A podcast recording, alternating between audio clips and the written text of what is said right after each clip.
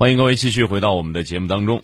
我们要跟大家接着聊这个科技方面的这个发展啊，大家要注意，这个美国呢，它不管它的总统是把这个太空啊打算私有化，是一个竞选口号也罢，还是真的要这么脚踏实地的去把它这么做，不顾大家的反对，这种情况呢，我们呃看一看，了解了解。但是呢，大家另外一点是什么呢？你要了解他接下来他打算做什么。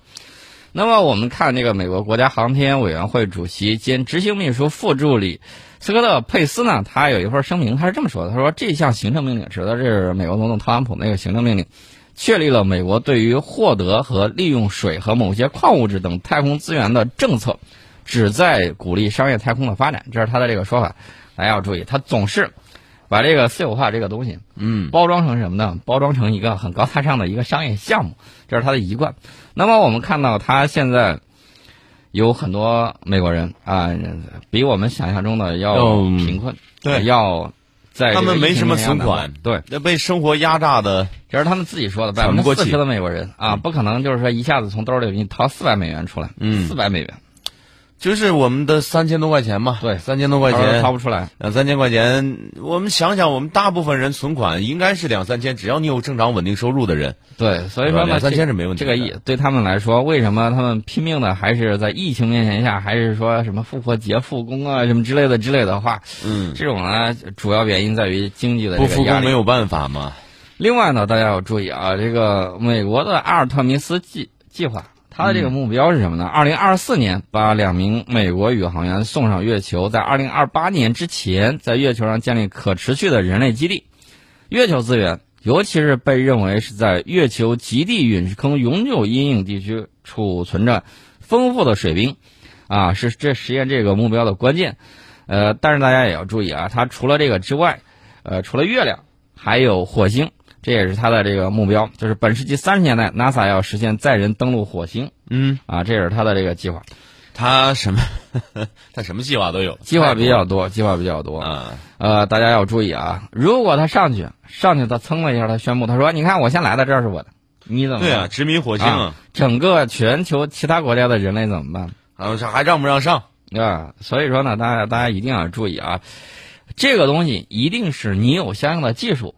他也就不说话了。你比如说，我们的这个嫦娥上去的时候，嗯，上去的时候，人家怎么说？哎呦，这数据是我的啊，关了。本来是公共频道啊，本来是公共，人家自己的关了啊。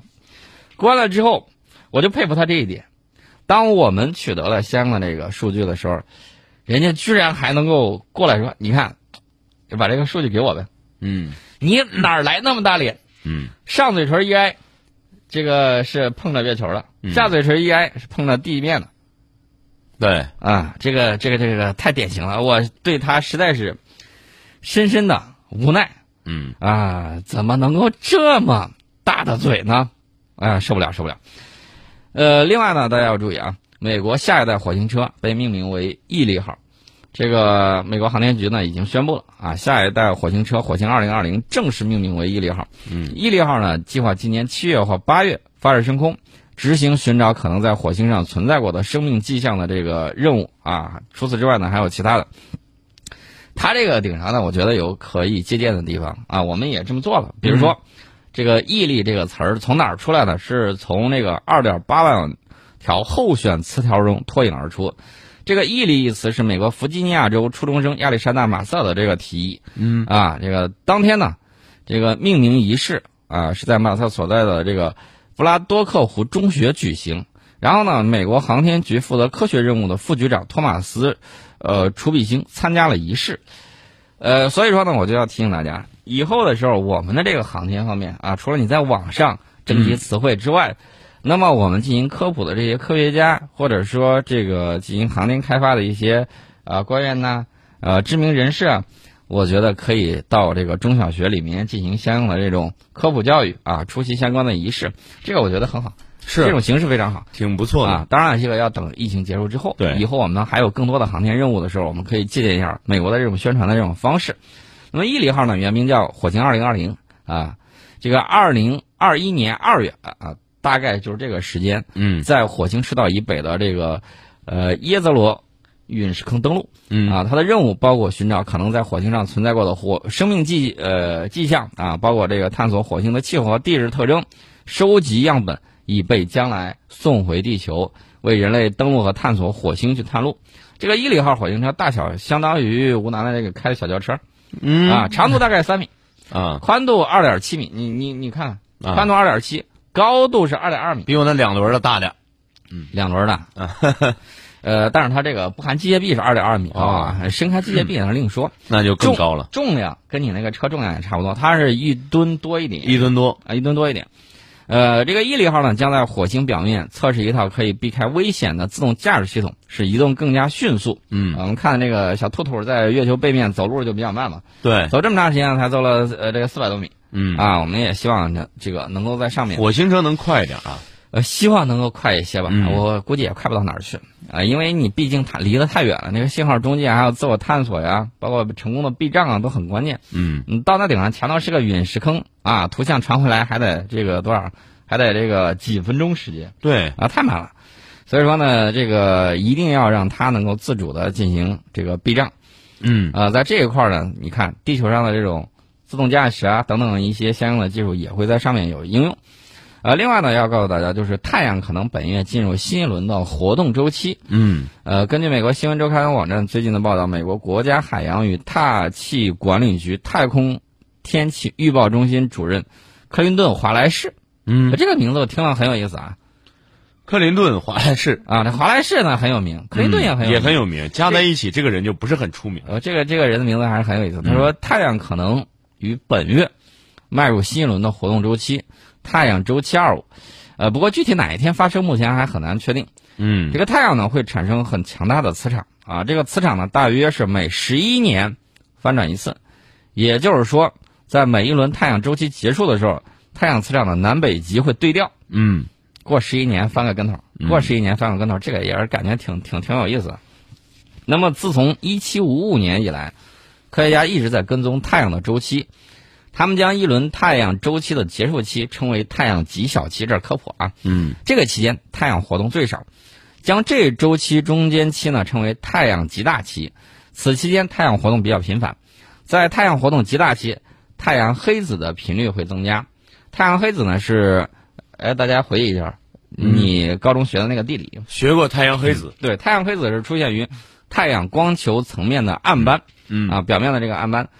最近一次太阳极小期发生于二零零九年，嗯二零零九年。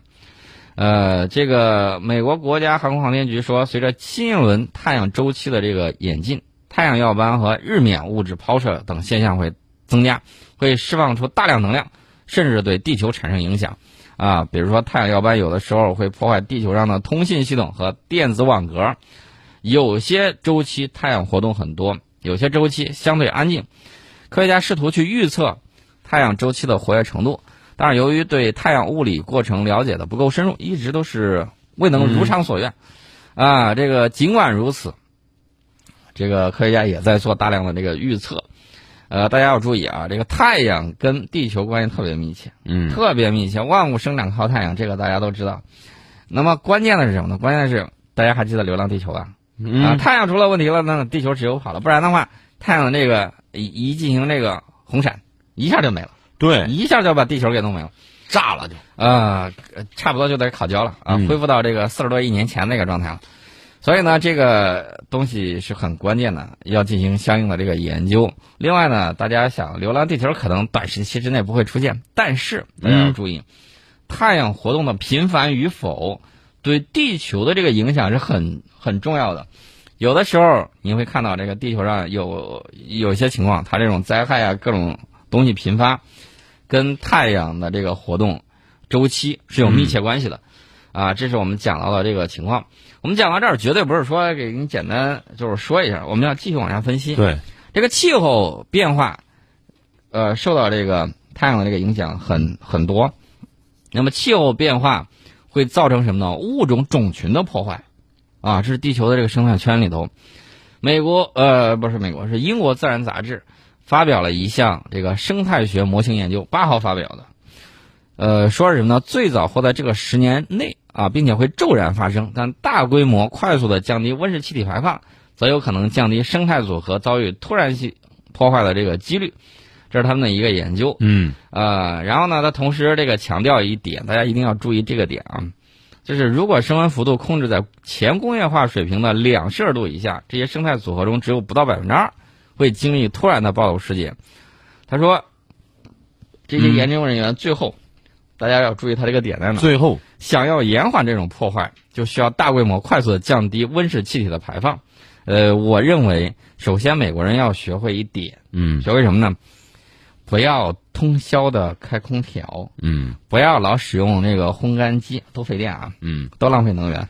你能够让它通过太阳光自然晒干的，对啊你何必要拿烘干机去浪费？干嘛着？急？提前一晚上洗好，第二天一晾不就完了？不是，当天晚上一晾。对，而且呢，有一点，它这个法律是禁止你去弄的，说嗯是影响它的房价，你不能这么自私吧？啊，对呀、还有一点就为了，钱真的是无所不能啊。还有一点就是什么呢？西方世界率先进入工业化，嗯你已经排放了好几百年了。对，能不能停下你们的脚步，等一等地球的这个大气的这个排放，嗯让发展中国家先啊跟你达到同一水平？咱们说是达到你的上限，达到你的这个中下限总可以吧？工业化水平达到你这个这个中下限，然后呢，你停止排放，你都排放几百年了，不让人家去发展吗？对啊，啊，大家一定要注意啊，要防止某些科学研究被某些这个某些不就不是是某些人所利用。是嗯，拿来利用，对啊，他看着好像说都是冠冕堂皇话啊，我搞环保啊，然后呢，我搞但是谁在真正的环保？其实大家一定要分清楚啊，不是说我要环保我就环保了。是我们种了那么多树，对啊这个才是环保啊。嗯。你看他们那儿的，呃，天天拿个纸片，一个小女孩不上学，然后天天拿个纸片，然后在那儿四处扯，嗯。啊，然后呢又是去这样体验，又是那样去宣告。然后等到我们这个植树节的时候，千千万万的这个中国孩子在家乡种下了树，嗯。啊，种树、种草、种花，嗯，绿化祖国。然后他那儿呢，啊，只只会对个嘴。不只是对嘴，啊。他坐飞机，然后他坐帆船，那个温室气体排放远远超过他的倡议，嗯浪费了大量的这个东西。结果美国一呃不是美国，西方世界一看，他不是推出了那么一个人去去搞这个东西吗？嗯。然后呢，人家想了个办法，能对付孩子的，人家想了一招，就只能用孩子，然后找了一个，对对对，那个还是小孩儿，呃嗯。不成未成年嘛。然后呢，又找了一个美女小姑娘、啊，学霸，然后俩人在这个外面的这个网络世界上互怼，嗯。然后，就是说他哪哪哪错误了什么之类的，哎呀，反正你让你看的眼花缭乱，啊，这个情况呢，咱们就不管他怎么怼，咱们一定要注意，一个是要保护环境，另外一方面呢，也不要落入人家的窠臼。呃，怎么避免落入他们的窠臼呢？我建议大家可以看一下我们这个中科院，嗯大家可以去看一看那个采访，非常非常的有意思。呃，其实呢，这个是一个发展权的问题，发展权的问题。呃，他们说生而平等啊，说人生来平等，对吧？嗯，然后又是给你扯了一堆这个东西，呃，大道理。然后呢，就我其实就问一点，有没有这个生存权？对，人能不能活下来？人都没活下去再说，对吧？嗯，这个生存权很重要啊。是，这是我们提到这一点。我们先进一下广告。好的，欢迎各位继续回到我们的节目当中。呃，我们要聊另外一个科技项目啊，这个科技项目跟大家息息相关啊，手机。嗯因为昨天晚上我看这个朋友群里头这一聊，微信群啊，一个开始聊，有朋友拿出来一个华为嗯 P 四零、然后啊，让我们羡慕了一把。为什么呢？他拿着这个手机在那拍，我说你看这个夜视，再你看你看这个稳像嗯啊，我的手来回晃的，拍的非常的稳呐、这个防抖性能非常好，让我们羡慕了一把。这个华为 P 四零系列的这个发布，呃，包括这个 P 四零系列手机、智慧屏啊，还有新款的这个 MateBook X Pro 等在内的这个产品，我们简单说点这个 P 四零对我来说，我吸引点在哪里？嗯对我来说，我比较喜欢那个它那个十倍光学变焦摄像头。这个华为 Mate 三零这个摄像头呢，光学变焦，嗯我我也再次强调啊，这个凡是说它的这个数字变焦很好，然后呢，这个光学变焦你一看啊，一两倍、两三倍，不好意思，这个物理性能上它还是能够十倍光学变焦的，肯定比三倍的要香的多。嗯啊，要香的多。它这个里头呢，包裹了这个搭载了超感知徕卡五摄，包括五千万像素超感知主摄像头、四千万像素电影摄像头，还有十倍光学变焦摄像头，以及三倍光学变焦摄像头和一枚三 D 深感摄像头。啊，这我们也知道，华为 P 系列主打的就是拍照，然后 Mate 系列的主打就是商务。嗯，呃，在电池方面呢，普遍大家都反映啊，喜欢这个 Mate 系列的这个长续航能力。呃，最起码你这个手机早上充好电，嗯，第二天早上呃，第二天你能用一天，啊，那么你要用其他系列的，我指的外国品牌啊，有一些不，你要是不带不带那个什么，不带充电器，嗯可能到下午的时候你这个玩意儿就充不了，或者是你随时带着充电器给你的手机充充电，啊，这是我简单的说一下，这个十倍光学变焦呢有什么好处？比如说前两天啊，都说这个红月亮是吧？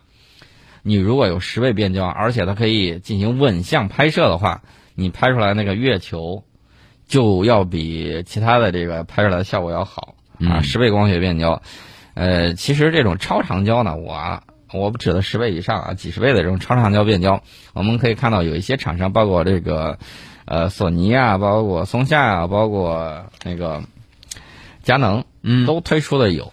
这种呢，它有什么好处呢？就是变焦比较比较厉害，然后你只要有这个稳定的这个三角支架，嗯拍摄天文的时候效果比较好。当然缺点呢也有，什么缺点呢？就是你看它变得倍率很高，嗯但是有一点，这个对稳像的要求非常高，对嗯稳像的要求是非常高的。不然的话，大家千万不要以为倍率越高越好。我在这儿给大家简单说一下这个望远镜啊，望远镜通常人使用的这个望远镜是多少倍呢？六倍、嗯七倍、八倍，这个十倍、十二倍、十五倍的就已经很少了。嗯，为什么呢？人这个端着它的时候，这个人手它肯定没有三脚架稳。对啊，人手端着的时候，然后人不抖，肉眼观察的时候，其实就是六倍、嗯七倍、八倍、十倍到十倍，你还能够端得稳。嗯，十二倍，它你稍微有一点晃动就就很明显了，这就很明显。而且呢，倍率越高，市场越窄。对，越高，市场越大，你看的这个范围就越小。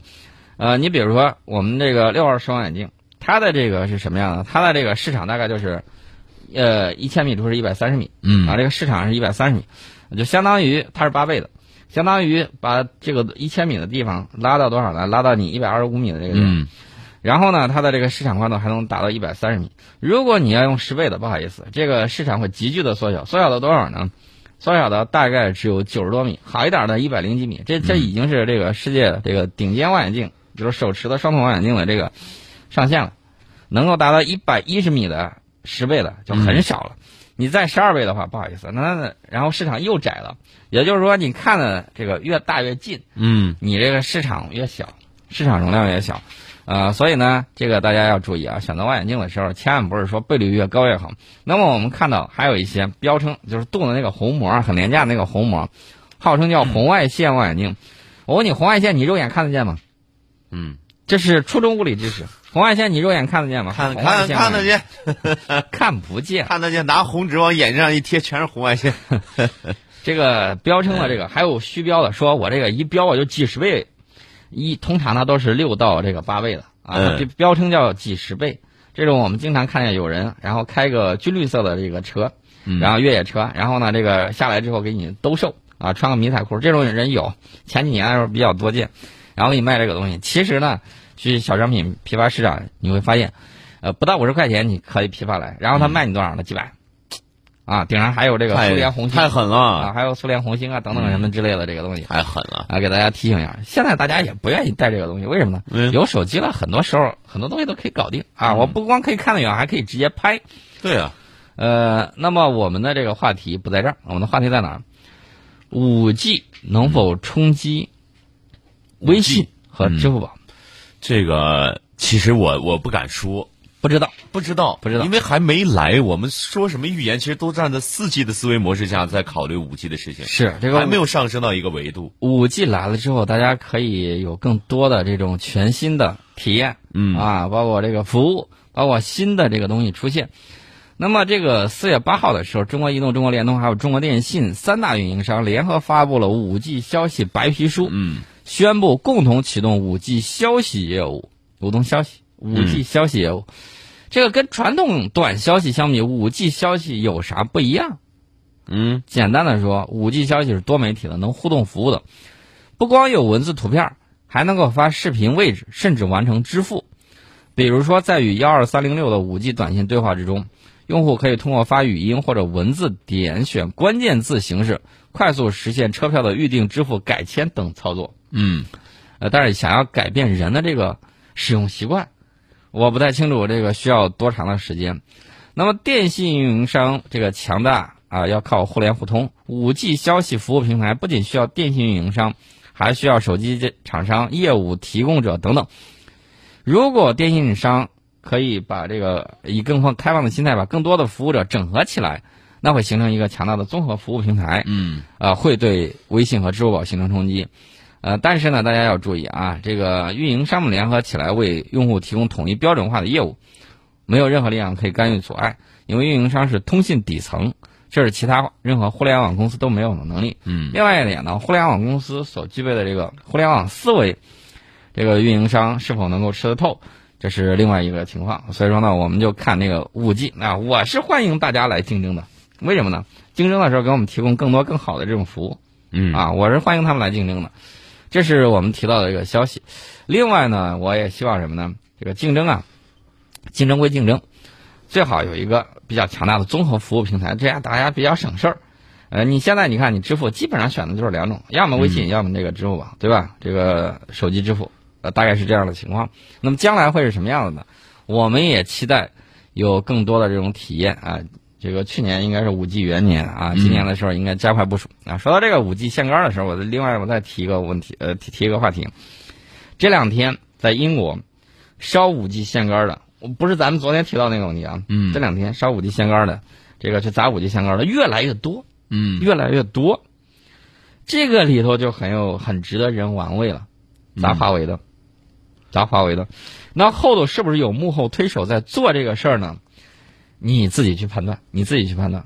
我相信他们那人不会傻到那种程度啊！一煽动，那也还有人真信五 G 信号能够传传播病毒。嗯呃，这个倒感觉是一八四零年角色完全掉了个个儿啊！比如说这个老佛爷，洋人来给我们修高铁了。嗯老佛爷，洋人来给我们修这个核电站了嗯啊！这个完全是掉了个个儿。现在呢，他们还相信这种谣言，五 G 线杆能够传播病毒，让人觉得真是匪夷所思。嗯然后人家居然就干了，而且还把线杆给烧了。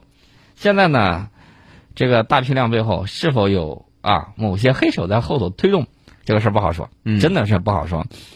呃，但是呢，我个人认为，不要叫醒装睡的人，就让他们继续这样睡下去对啊。咱们也可以用拿破仑的话换个方式啊，嗯也许他们是一头沉睡的狮子，欧罗巴是一头沉睡的狮子，就让他们这样静静睡下去吧。是我们不要叫醒他啊！我们结束今天的节目，更多内容你也可以下载蜻蜓 FM 客户端，搜索“宋伟观天下”来了解往期的节目内容。欢迎各位持续锁定郑州新闻综合广播。